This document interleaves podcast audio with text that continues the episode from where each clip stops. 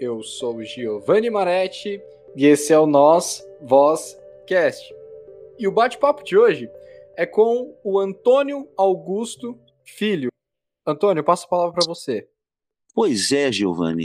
É um prazer estar aqui com um público tão seleto, tão bem preparado intelectualmente, que como esse teu, que prestigia esse podcast e pre prestigia o, o estudo de tantos artistas e pensadores que estão emergindo na modernidade.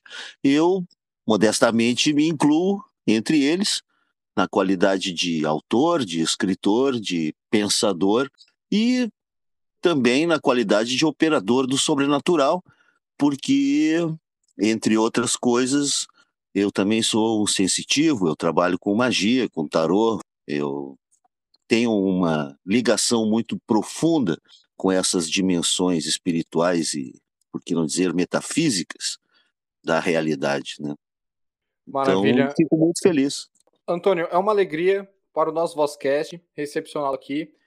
Você que é escritor, né, como você disse, mago, formado em direito, é, para mim é uma referência. Eu gosto muito de ouvir você falando, já ouvi muita coisa sua na internet. E Pô, que legal. Só agradeço, né? E Antônio, eu gostaria que você contasse um pouco como é que foi a sua trajetória, né, nesse mundo da magia e que você comentasse um pouco sobre as suas obras também. Pois é, Giovanni, é uma trajetória um tanto singular, naturalmente, porque é, essa correlação de causas e efeitos é, nos faz sempre considerar, antes de mais nada, que o ser humano é ele e suas circunstâncias. Aliás, foi o Ortega y Gasset, se não me engano, que disse isso. O homem é o homem e suas circunstâncias. É, a mesma pessoa submetida a experiências mais suaves ou mais traumáticas seria totalmente diferente. E no meu caso, é, eu tive a sorte, a, a boa fortuna, de sobreviver a uma série de incidentes traumáticos, de modo a que eu poderia dizer que a chave do meu poder mágico é o estresse pós-traumático, é, devido a vários encontros com a morte e todo tipo de infortúnios e privações que eu passei na minha vida pelas escolhas que eu fiz. E então a magia entra na, na minha jornada como um ponto fundamental, uma, um divisor de águas, uma pedra de toque que uh, começou na verdadeiramente na prática em 31 de outubro de 75. Vê que é um, uma coisa tão estranha que na minha infância termina com hora certa. Nesse dia, 31 de outubro de 1975, às sete e meia da manhã, explodiu uma garrafa de álcool a poucos metros de distância de mim, me engolfou em chamas e eu quase morri queimado. Eu tinha 14 anos e isso foi a minha verdadeira iniciação. Eu não sabia na hora, naturalmente, e pelos anos seguintes, eu fiquei bastante traumatizado, todo deformado pela, pelas cicatrizes do fogo, que depois foram sumindo e, felizmente, fui me recuperando, não perdi nem a mão nem a perna, como havia o risco de perder, porque foram queimaduras de terceiro grau. Eu vi os meus ossos, meu, minha mão virou carvão, simplesmente. E isso é uma experiência que transforma a pessoa. O contato, ainda mais precoce, súbito e inesperado, assim, aos 14 anos, quando a pobre criatura ainda é pura e besta, inocente, coitadinha, e, e de repente se defronta com a possível e terrível extinção da vida, transforma e... o emocional e o psicológico da pessoa para sempre. E criou, em termos mentais em mim, a necessidade de encontrar uma resposta. É aquela resposta clássica de por que eu, Senhor? Que mal eu fiz a Deus para não nem comecei a viver. Imagina, com 14 anos a pessoa recém está começando a querer se socializar e namorar e conhecer a vida e o mundo e desenvolver a sua a sua personalidade e de repente um desvio traumático acaba sendo o que melhor me aconteceu na minha vida. Eu agradeço todos os dias pelo privilégio de ter sido banhado pelo fogo naquele abençoado Dia das Bruxas em 75. Porque isso criou em mim a necessidade visceral de pesquisar todas as respostas que os humanos se davam em religiões comparadas, filosofia, uh, folclore, todas as visões da realidade possíveis, todas as alternativas que eu encontrei de respostas. Então eu me tornei um estudioso, me tornei, de certa forma, um, um tipo de erudito nessa área da metafísica da religião comparada, da magia, do folclore, da antropologia, porque eu tive a sorte também, veja bem, eu não acredito em acaso. Para mim, tudo é um processo sincrônico da existência para cada pessoa. As coisas acontecem do jeito certo, digamos assim. E, veja bem, essa coincidência. Meu pai era um antropólogo, tinha mestrado em antropologia e era folclorista, e tinha uma vasta biblioteca com todo tipo de livros exatamente sobre esses temas, que subitamente, a partir dessa bênção inflamável, se tornaram valiosos instrumentos para eh, eu pesquisar esse, esse problema. Então eu diria que a magia entrou na minha vida movida pelo mais sólido dos motivos, que é a necessidade. A necessidade de explicar a mim mesmo, de entender a própria vida. E também pelo fato de que eu sempre fui um cético. Eu, eu duvido. A minha, o meu livro sagrado só tem uma página e no meio dessa página só tem um grande ponto de interrogação. É essa a minha fé, é a dúvida. Então, nesse caminho, dessa jornada de procurar as respostas ocultas e os segredos da magia e da vida e da morte, eu acabei encontrando vários, vários bruxos e bruxas. E encontrei vários poderes em mim também que se mostraram totalmente é, fiáveis, confiáveis, eficazes.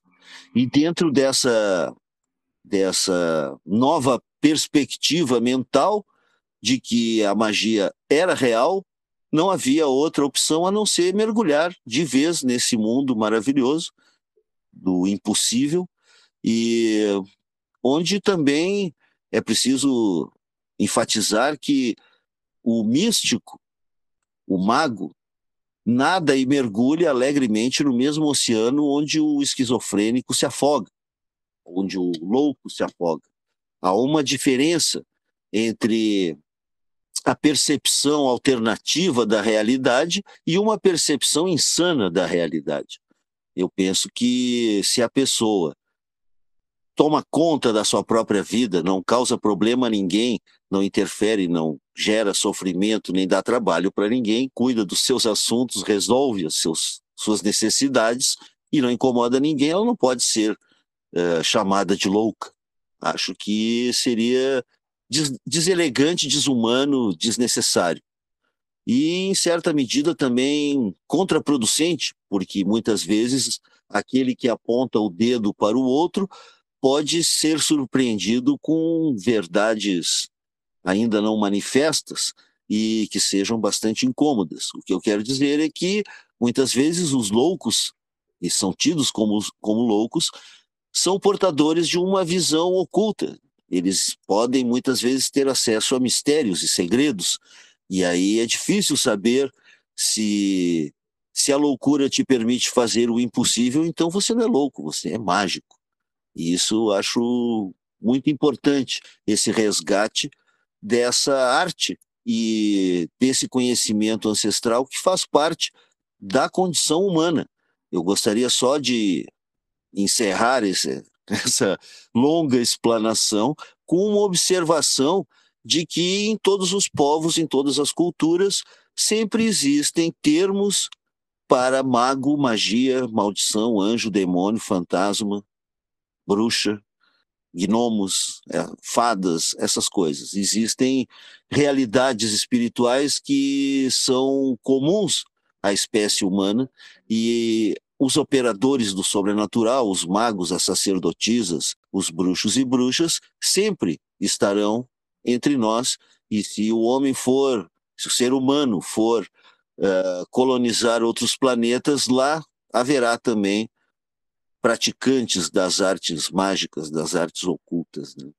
É muito interessante que hoje, por exemplo, eu vi uma autoridade tomando posse e ao tomar posse fez um gesto é, secreto, cabalístico, fez um gesto iniciático, uma demonstração de poder para os seus irmãos. Uma coisa preocupante, e que também mostra mais uma das utilidades das artes ocultas e das ciências ocultas, que eu chamo com certa ironia, porque nas ciências ocultas não são propriamente ciências, tu sabe muito bem, tu que é um cientista, um professor, jamais diria isso, eu falo com ironia, mas ao mesmo tempo é um termo, ciências ocultas, que serve como um, uma definição abrangente de toda uma série de práticas e que incluem essas manipulações do mundo espiritual, tanto oráculos e adivinhação, quanto a magia propriamente dita, que é a de causar efeitos visíveis por meios invisíveis. É, embora essa definição também possa se aplicar à fofoca, simplesmente, que também causa efeitos visíveis por meios invisíveis. Mas Acho que tu entendeu o meu ponto de vista, né? Antônio, perfeito. Eu adorei essa introdução, né? Que realmente a história da, das religiões, a história da magia é a história de, do ser humano, né? Então, você ter feito essa ligação completa, extremamente correta, né? Porque a história da magia, a, magia tem história, né? História que, que nasce com, com o ser humano, né? Então, a antropologia acho que fez, fez muito bem para você. E esse chamado é incrível, né? que você, que você recebeu, que foi uma marca para você, né? Para você nunca se perder nos seus estudos, né? Uhum. Ainda mais numa data tão simbólica. E Sim. você que estudou os demônios, né? E eu não sei, é, esse, esse termo demonologia. A demonologia é um tipo de estudo é, do imaginário coletivo, do inconsciente coletivo, que tem é, milênios, porque já havia listas de demônios e entidades das trevas malignas já na antiga Mesopotâmia. Então, é a demonologia, enquanto estudo de entidades malignas, seres espirituais anti-humanos, ela é milenar, vem desde a Mesopotâmia. Os primeiros registros escritos já tinham. Depois, a Igreja Católica, por suas próprias razões, resolveu também se debruçar. Então, São Tomás de Aquino, Santo Agostinho escreveram com fervor e até acertaram algumas coisas sobre a natureza desses espíritos, né? Uh, eles dizem, por exemplo, que existem demônios do fogo, do ar, da terra, demônios que voam, demônios que são da peste, demônios disso, daquilo. É, até que eles, alguma coisa, eles acertaram. Mas é, sempre foi um ponto, vamos dizer, ardente na imaginação humana. Qual é a verdadeira natureza dessa dimensão espiritual que nós chamamos de inferno, umbral, naraka, jigoku hell e tantos outros nomes, e que, na verdade, representa e desenha uma face comum a toda a humanidade. Porque os demônios, aí é que está, os demônios uh, que eu encontrei, digamos assim, vamos nos restringir à minha experiência, porque esse, esse tema é vasto e polêmico, contraditório, porque muitas vezes as religiões exigem o monopólio dessas definições, o monopólio dessas verdades, entre aspas, mais uma vez. Uh, então, eu vou ficar mais restrito à minha experiência. E dentro dessa perspectiva, que foi uma jornada pessoal, que é também outro infortúnio que acabou sendo muito positivo na minha vida, Isso é um, uma tônica, né? Talvez como um sentido de que a vida escreve certo por linhas tortas, que muitas vezes aquilo que nos acontece que a gente pensa que é horrível acaba tendo ótimas consequências. No meu caso, mais uma vez, assim como o fogo, essa sequência de visões que eu tive do inferno e das entidades, foi um longo mergulho, é, me revelou um, um, universo que durante 20 anos, porque a primeira versão do livro é de 97, o livro dos demônios. Então, durante 20 anos, as pessoas ficaram me perguntando coisas e eu relutava em dividir esses segredos porque são bastante perturbadores e incandescentes. Em função disso, o primeiro livro de 97, o Livro dos Demônios original da LPM Editores, é, Teve quatro edições, foi bem recebido, é um livro interessante, mas ele tinha só 88 páginas. E o conceito por trás do livro era de um, um manual técnico de observador de pássaros. Tinha a descrição, os hábitos, a aparência, a personalidade e as características da entidade. Eu coloquei na época, traduzi essa experiência, essa sequência de visões traduzir dessa forma fria, técnica e objetiva. Então, o leitor, na época, ficava se perguntando: mas qual é a verdadeira ligação do autor com os demônios? Como é que ele sabe isso? E, e mais, qual é a aparência dos demônios? O que, que eles falaram? Eu refiro tudo de forma totalmente indireta no, na primeira versão. Uma versão, digamos, fria, decupada, ideal para 97. Era o que podia ser dito na época. Só que vinte e tantos anos depois, chegou a hora de revelar esse segredo, essa, esses detalhes, essa minúcia que as pessoas me pediram. Então, na versão nova, eu falo como eu fui, por que, que eu fui, o que, que eu vi como eram os cenários, as paisagens, as aparências das criaturas, os que as criaturas me disseram, o que elas fizeram comigo, quais as consequências da jornada, como eu saí de lá e o que, que eu concluí sobre uh, a realidade do nosso multiverso depois de tudo isso. Então, é um livro bastante especial por essas duas características. Primeiro, que eu nunca ouvi falar de um livro que tenha sido escrito 20 anos depois, de uma forma hardcore, visceral, contando coisas que não contou na primeira versão. Nunca vi um autor reescrever o livro e aumentar, passar de 88 para 404 páginas. É um fenômeno em termos da literatura que eu acho também bastante singular. Mas, além disso, é um livro totalmente cruel, confessional e implacável, perturbador, que tem inclusive uma advertência porque não é um livro indicado para pessoas impressionáveis ou menores de idade ou pessoas que tenham histórico de transtornos mentais e coisas, né, distúrbios severos que podem ficar bastante abaladas. O livro é hardcore, ele é uma versão sem cortes, totalmente explícita de tudo que me aconteceu e que eu pude contar, porque muita coisa também evidentemente, eu não posso contar, jamais contarei, e não quero infectar a mente de mais ninguém com as cenas e as coisas terríveis que eu vivenciei, vi e ouvi e aprendi, por que não dizer, né? Acho que esse verbo se aplica também a toda a experiência e não seria diferente com uma jornada na própria sombra. Acho também importante que o próprio Jung disse que ninguém se ilumina imaginando figuras de luz, mas sim conhecendo a própria escuridão. Então, de acordo com essa perspectiva, ele também disse que para que os ramos de uma árvore possam chegar ao céu, suas raízes devem descer ao inferno.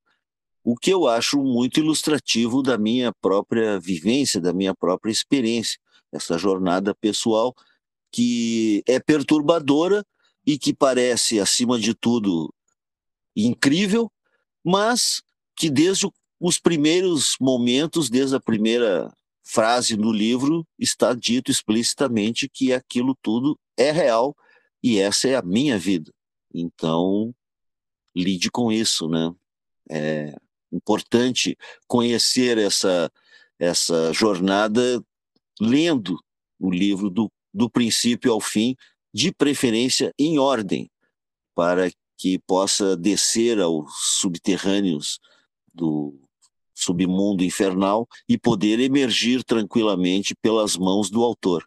O livro conduz o leitor e é um livro bastante visual, ao contrário do livro do primeiro livro que era técnico, esse outro é como um filme que conta e mostra toda a trajetória do infortunado viajante das sombras. Antônio, lembro que você comentou, né, que em 1997, quando você lançou a primeira edição, você sofreu uma certa oposição aí, né, de algumas seitas aí, alguma coisa do tipo. Você gostaria de comentar uhum. ou poderia comentar sobre isso? É, eu, eu acho que foi normal e, inclusive, me parece que é um sinal de sucesso. Parece que eu fiz um bom trabalho. Eu penso que é, aquilo que não incomoda ninguém não passa não é de propaganda, de marketing. E a verdade dói. Eu acredito que conhecereis a verdade e a verdade vos deixará puto da cara. É isso que eu penso. A verdade é sempre mais terrível do que se supõe. E é preciso, sim, mergulhar nessas verdades ocultas e lidar com elas de uma forma serena e segura, de uma forma buscar harmonia interior e o princípio maior, me parece, da magia, pelo menos da forma como eu pratico e como eu entendo a magia da minha vida, busca me harmonizar comigo mesmo, com os outros e com a natureza. Isso, em última instância, penso eu, vai me harmonizar com a própria vida, com a minha vida, com os deuses, com os meus guias, meus ancestrais e com o destino como como símbolo maior da nossa trajetória humana, né? Antônio, é, seitas iniciáticas, você acredita que é um caminho para quem está iniciando no assunto ou pretende aprender um pouco mais sobre o mundo da o universo da magia? Uhum. Com certeza, existem várias escolas, vários grupos sérios que praticam e estudam várias correntes mágicas. O ponto é o seguinte: eu acredito que cada um tem um caminho próprio. Portanto, é, o que é acertado para uns seria inviável ou seria nocivo para outros. Então, eu penso que é preciso que cada um vá em busca da, da, do caminho, da sua jornada, que pode sim incluir participar de algum grupo mágico, oculto, esotérico, e nesse sentido existem várias alternativas desde os terreiros de Umbanda, de Quimbanda, de Candomblé, as, as ordens mágicas, telemitas ou mesmo luciferinas, existem vários grupos sérios. A questão é que a pessoa tem que isso aí é como isso é como escolher um restaurante ou uma pizzaria, entendeu? Você tem que ir lá provar pelo menos uma vez, ver o que, que acha do negócio. Ninguém vai poder dizer, não, vai lá que a pizza é boa. De repente você vai e não gosta. Entendeu? Essa analogia me parece bem bem importante mesmo, no sentido de que cada um tem que ver, e eu acho que é possível que esse trabalho seja um caminho iniciático muito positivo, muito útil para a pessoa, depende da pessoa. Para mim, não foi. Eu não, não trabalho em grupo, eu desenvolvi, aprendi as coisas sozinho e, e não tenho discípulos, não tenho mestre, não sou mestre, não participo de nada, sou só uma cara na multidão, uma voz que clama no deserto, sou só mais um. É isso. Então eu tenho uma outra jornada, mas eu tenho muitos amigos e, e assim, conheci ao longo da vida outros que não cheguei a ser amigo, mas que eu respeito também e que são membros de ordens e de grupos e que fazem dessa caminhada coletiva um ponto de apoio muito significativo, muito importante. Então, eu recomendo sim que a pessoa procure, é, dentre as disciplinas ocultas, aquelas que podem lhe trazer as respostas que, que precisa, né? Perfeito. Antônio, é, você acredita que é possível, por exemplo, fazer acordos com demônios sem fazer uso de rituais complexos, só com a força do pensamento? Olha, até pode ser, mas é bastante difícil, porque não basta o pensamento em si, é necessário que haja um conteúdo emocional e psicológico também. A pessoa precisa colocar as suas várias instâncias de funcionamento todas nessa mesma frequência e pensar, sentir e ver o mundo sob esse prisma. É possível, sim, mas uh, o principal, me parece, é, acima de tudo, definir qual seria o objetivo dessa operação. Porque nas artes mágicas, a gente aprende que tudo tem um preço. Assim como na vida não existe almoço grátis, e na verdade nem um sorriso que te dão foi grátis. Se a pessoa sorriu para você, é porque você lhe transmitiu alguma coisa boa, já lhe deu alguma coisa boa, ou ela acha que pode vir algo bom para ela de você. Ela se sente bem com a sua presença e isso é uma troca energética. Então, uh, no mesmo sentido, mas uh, em contrário senso, na verdade, uh, o preço de lidar com os demônios depende muito daquilo que a pessoa procura e do que e do tipo de entidade que ela se liga. Os demônios goéticos, por exemplo, são muito bem definidas as suas atribuições, eles têm, são lá os 72 as pessoas que trabalham com a Goécia, escolhem a entidade específica que é, digamos, especializada naquela área que ela procura e trabalham com aquele demônio. Outros procuram meio às cegas, tipo procurando um demônio que seja bem poderoso, seja qual for, e, e isso também é uma atitude que pode funcionar, mas também pode trazer consequências imprevistas. Eu acho importante ressaltar que essas entidades não são humanas. Elas nunca foram humanas. Elas têm uma psicologia própria, têm interesses próprios, têm uma forma de pensar totalmente distinta da nossa. E, acima de tudo, em princípio, nos desprezam. É, os demônios não nos amam como os anjos. E eles dificilmente cooperariam para a nossa felicidade, digamos assim. Então, é preciso, eu penso, ter bastante critério antes de empreender uma operação desse quilate, porque pode ser bastante complicado, pode dar efeitos é, bastante nefastos. Eu não sou contra nada nem contra ninguém, acho que eu, eu não sou aquele tipo de, de, de pessoa ou de mago ou de filósofo que fica dizendo: ah, não façam isso, crianças, não tentem isso em casa. Eu já digo o contrário, eu digo tentem isso em casa, crianças, porque não, tentem, pode funcionar. Eu não não, não reprimo e não condeno a experimentação de ninguém, porque eu sei que a jornada é individual, assim como as nossas impressões digitais, a nossa retina, nossas impressões labiais, tudo isso, o nosso DNA, tudo isso é singular, ímpar, só nosso. Então, eu acho um símbolo concreto na, na, no nosso corpo a mostrar que nós somos seres únicos e que, portanto, nossa caminhada é única.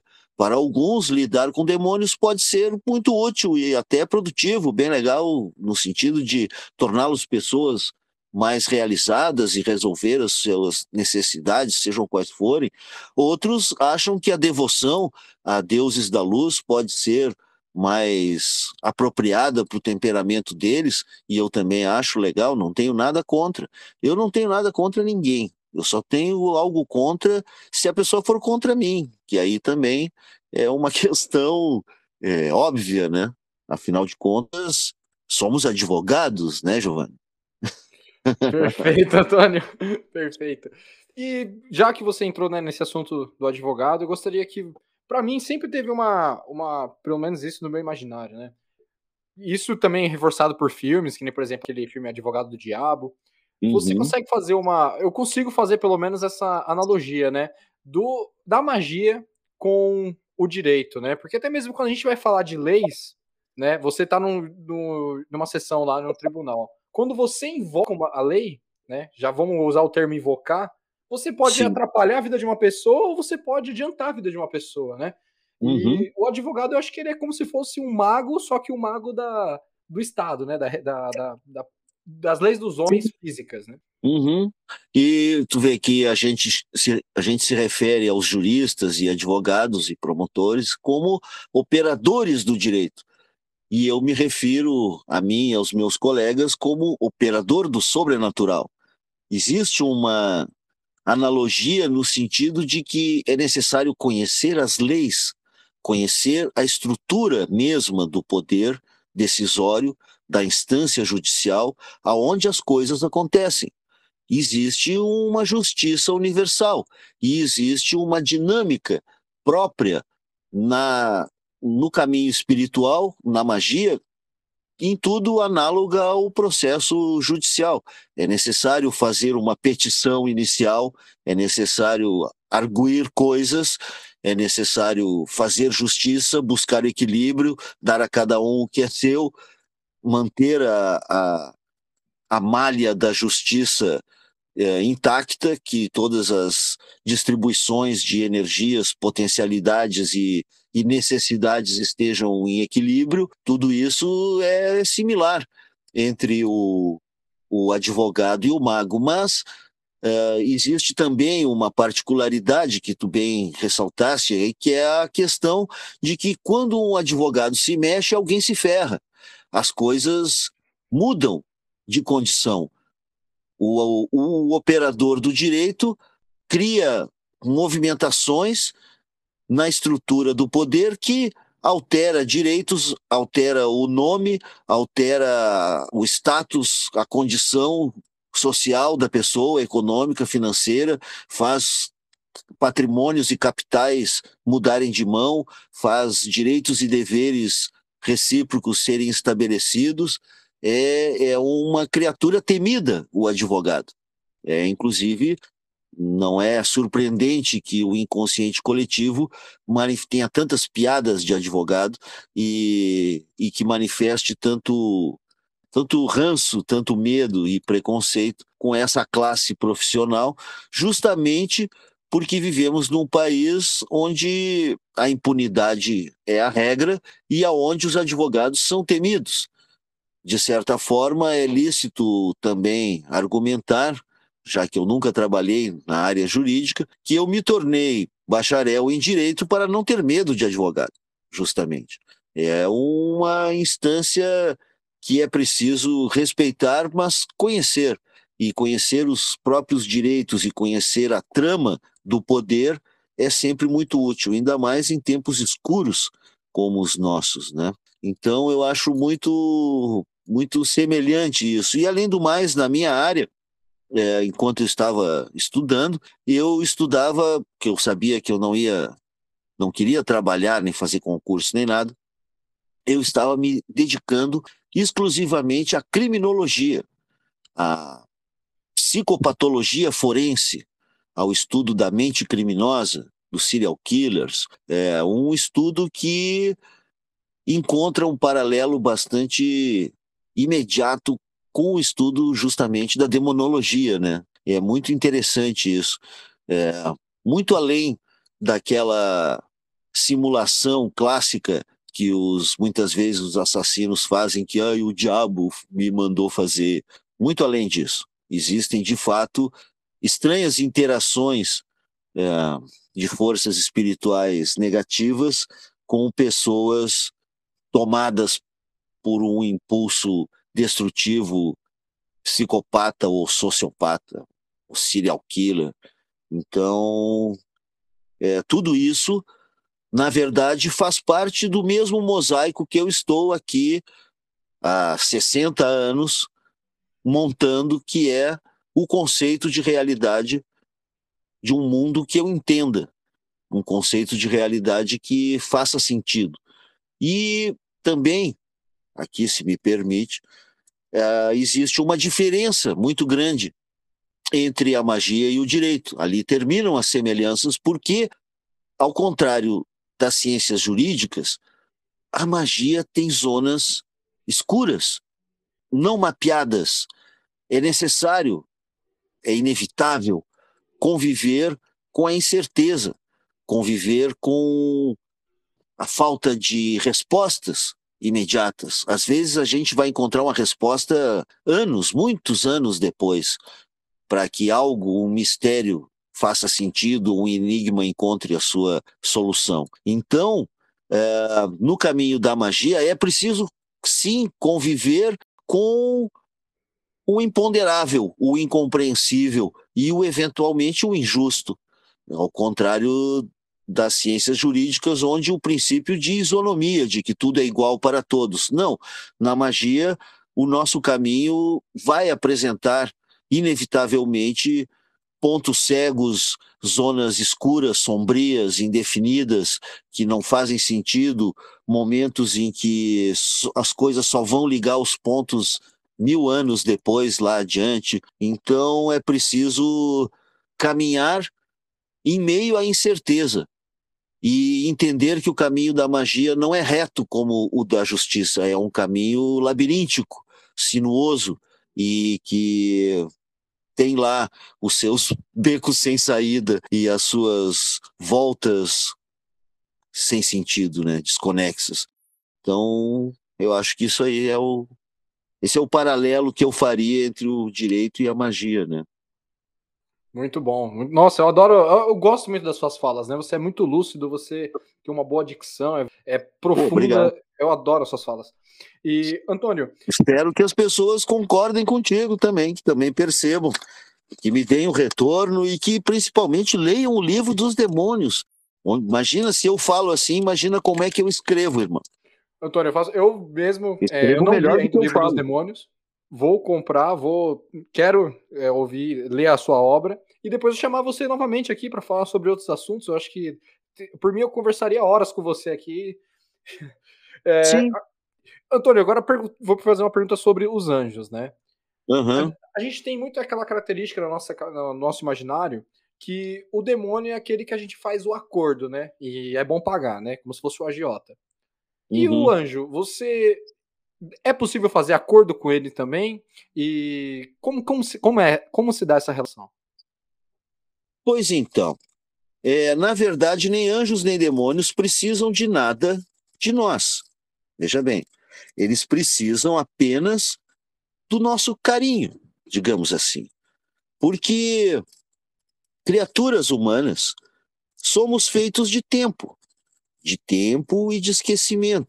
Então, aquilo que a gente oferenda, oferece, oferta às entidades, tem muito valor, no sentido de que estamos ofertando o nosso próprio tempo, a nossa vida que se esgota a cada segundo. Nesse sentido, anjos e demônios se alimentam, sim, da devoção a eles ofertada. Nesse aspecto, isso encontra amparo na minha experiência. Mas, por outro lado, os demônios, eles não querem exatamente nada. Eles querem que as pessoas fiquem mais parecidas com eles, que se sintam e que persigam essa mesma uh, visão de mundo de realidade. Então é um processo quase proselitista. Um, o que eles pedem, em geral, Depende da entidade, né? mas em geral as entidades das trevas pedem coisas poucas. Na Idade Média, por exemplo, diziam que Lúcifer aceitava um rato como pagamento. Imagina. Pô, isso não é nada, né? Tem, tinha de monte, por exemplo, se pegar na França lá, Exatamente. Exatamente, é isso que eu queria enfatizar. Então, e no entanto é um, um grimório sério, ou supostamente sério. Mas o fato é que em geral, eles pedem alguma coisa que ela, essas coisas possuem um caráter simbólico. Porque, embora os anjos e demônios não precisem de nada nosso, eles sabem que nós entendemos o mundo como um conceito de trocas. Nós precisamos deles, então eles querem que a gente se coloque em conexão. E por isso que os anjos, eles não precisam, não adianta, vai fazer um pacto com o anjo. Eu não, não vejo que haja possibilidade disso. Por quê? Porque o, o anjo quer é que você seja bom, que você seja angelical, que você seja uma criatura de amor, de luz, de compreensão, de perdão, de ternura, de harmonia, de justiça, que você seja good vibes. Se você é um ser cheio de amor, só faz o bem, os anjos estão numa boa com você e vão te ajudar. Isso é o pacto com os anjos. Eles não querem nada. Os anjos são bem, uh, vamos dizer, inflexíveis nesse sentido. Eles não estão sujeitos à negociação. Eles não eles, eles enxergam além das máscaras da hipocrisia. Então a pessoa é pelo coração que ela emana essa luz, essa energia, essa essa gratidão, essa vontade de ser feliz, digamos assim, e isso faz com que os anjos, que todo mundo tem um anjo da guarda, e todo mundo tem uma entidade contrária para involuir, para incomodar a pessoa também as nossas ações vão definindo qual deles vai ficar mais forte, qual deles, qual, qual voz vai ficar cada vez mais alta e a do outro cada vez mais baixa. Claro que você já deve ter pensado que, em função dessa minha declaração, então a vida humana é um constante, uma média harmônica, porque as vozes vão aumentando e diminuindo, aumentando e diminuindo constantemente. É muito difícil uma pessoa na qual uma dessas tendências sejam predominantes. Eu não quero ser um relativista, mas é, é preciso lembrar que pessoas boas fazem coisas horríveis e pessoas constantemente más, cruéis, podem ter rompantes de humanidade, de generosidade e até de ternura, de amor, que deixam a gente de boca aberta.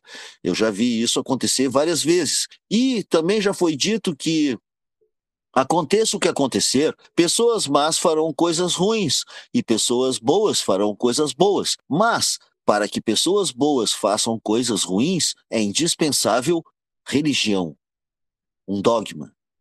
Aí as pessoas boas fazem coisas ruins alegremente. Mas isso já é outra história. Nossa, muito bom, é, respondeu, legal que eu, que eu perguntei, foi além até do que eu esperava. E pensando né, nisso que você comentou sobre a bondade, a maldade, né? É, a gente tem que pensar no tabuleiro de xadrez, né? E voltando Exatamente. um pouco sobre aquilo que nós comentamos sobre o direito, né? É um jogo, uhum. né? Você vai passar por Casa Branca, a Casa Preta, Exatamente. pensando no preto o mal, pensando no branco o bem, e tem uma regra para esse jogo, né? No, Uhum. No caso do xadrez é, é mais visível, né? E, e, e, fácil de decorar. E agora o mundo mágico. A vida tem suas regras também, isso mesmo. E muitas das leis ocultas são essas leis da magia que são muito eficazes, sim. E antes que o leitor, ou melhor, o ouvinte, é, pergunte a si mesmo, eu acredito sim no karma e na reencarnação. Eu falei isso porque muitos que estarão ouvindo nesse momento estarão pensando, mas ele acredita? no karma e na reencarnação? Acredito, sim. Meu pensamento é muito influenciado pelo orientalismo, pelos Vedantas. Eu sou devoto de Shiva, entre outras entidades. Antônio, a, a, na sua opinião, a magia deve ser um segredo? Não. Pelo contrário, eu acho que a magia tem que ser divulgada ao máximo possível. O que ocorre é que na medida em que a magia envolve técnicas de aumento de poder, ela é potencialmente subversiva. E nesse sentido, é estranho você uh, distribuir poder a quem você não conhece.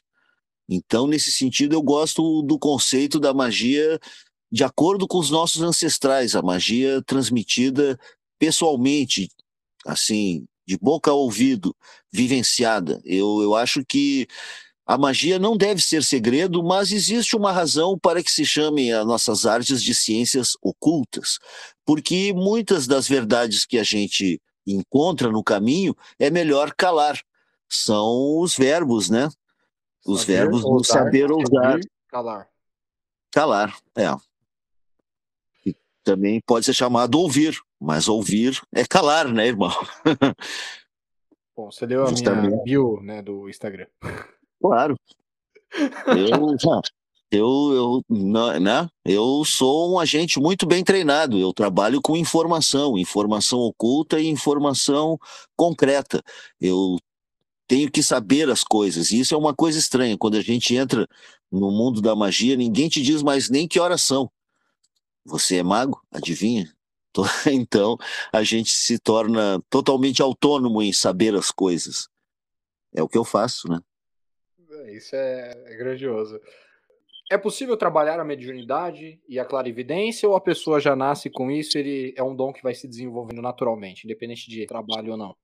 não alguns nascem já totalmente clarividentes, outros com uma, um quociente menor, mas é possível trabalhar sim de várias formas de desenvolver a sua percepção, a sua clarividência. Existem várias técnicas é, várias escolas mágicas e ocultistas têm técnicas diferentes.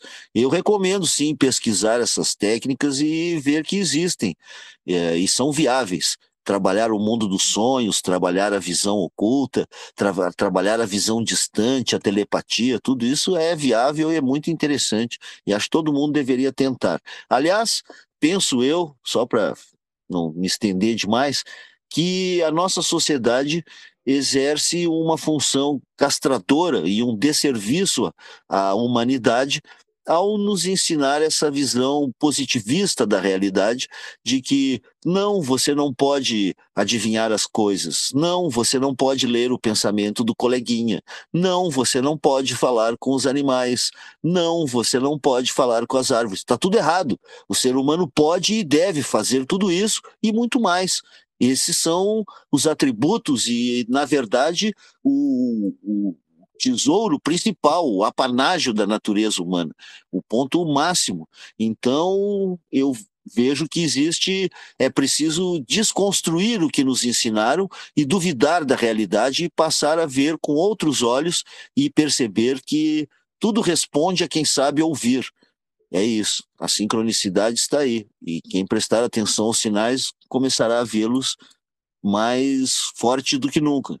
E é aquilo, né? Eu penso que se o caminho que a pessoa segue, seja o materialismo ou o espiritualismo ou as artes mágicas ou uma religião ordenada, ou seja lá o que for, se esse caminho faz a pessoa ser mais feliz, harmônica e incomodar menos os outros, buzinar menos no trânsito, já valeu, já tá beleza, eu sou favorável, entendeu? Eu não acho que exista um caminho correto que todos têm que seguir.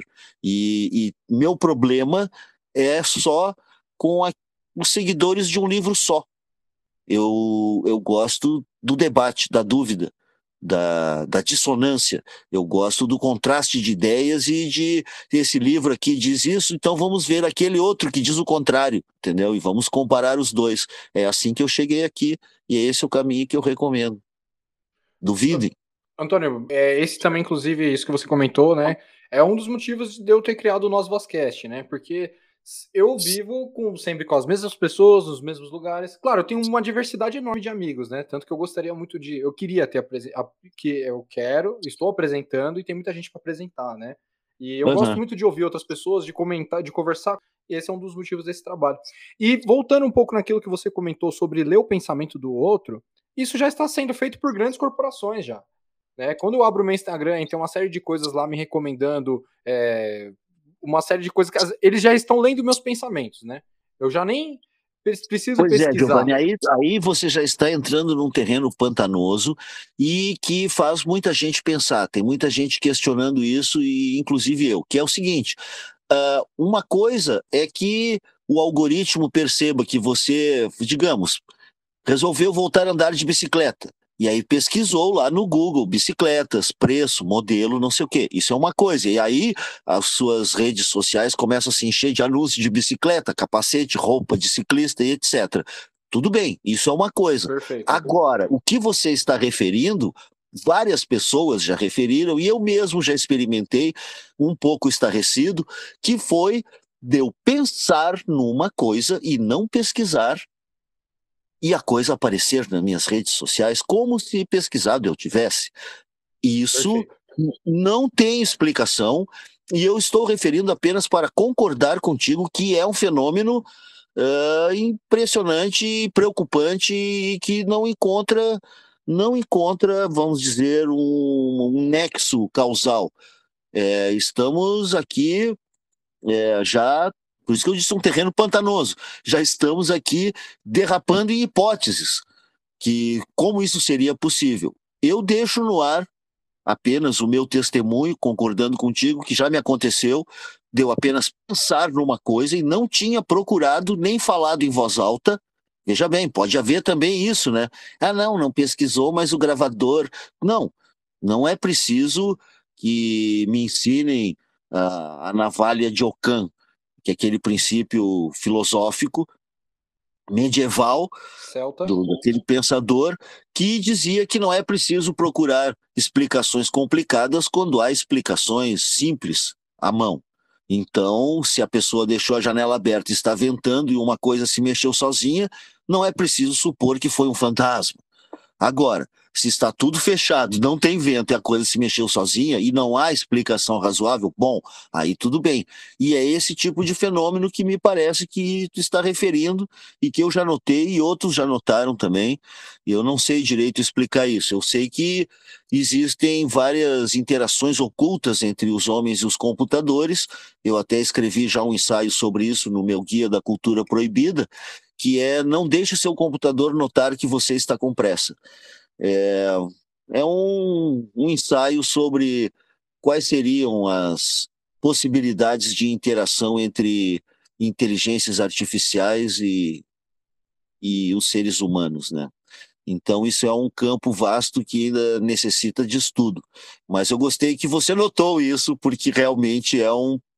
Eu não ia falar se você não tivesse falado, entendeu? Não ia ficar também é, levantando enigmas sem resposta, mas o fato é que é.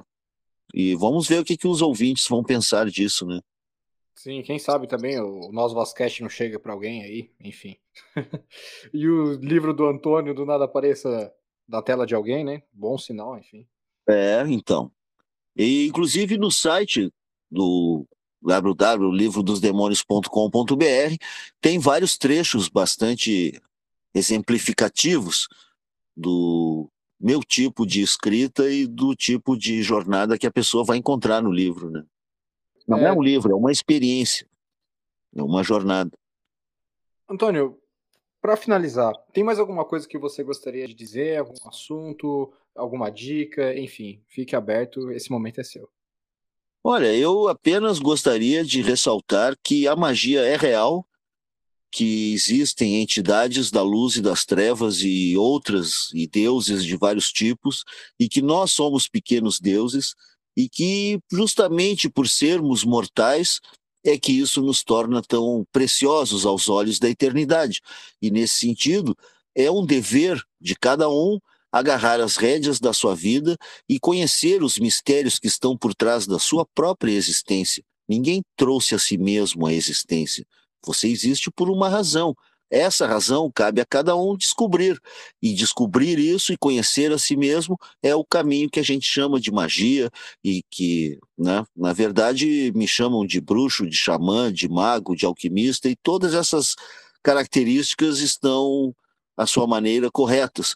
Mas o fato é que todo mundo tem esse potencial dentro de si e todos nós temos esse universo interior que está pedindo para ser conhecido, pedindo para ser revelado e pedindo para ser trazido à luz, acima de tudo, para tornarmos esse mundo um pouco menos pior.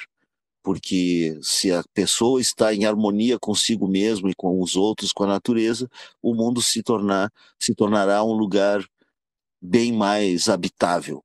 E acho que esse é o papel, e inclusive, digamos, a responsabilidade social da magia, que é agir e tornar o mundo um lugar digno das realidades espirituais que a gente descobre nessa jornada.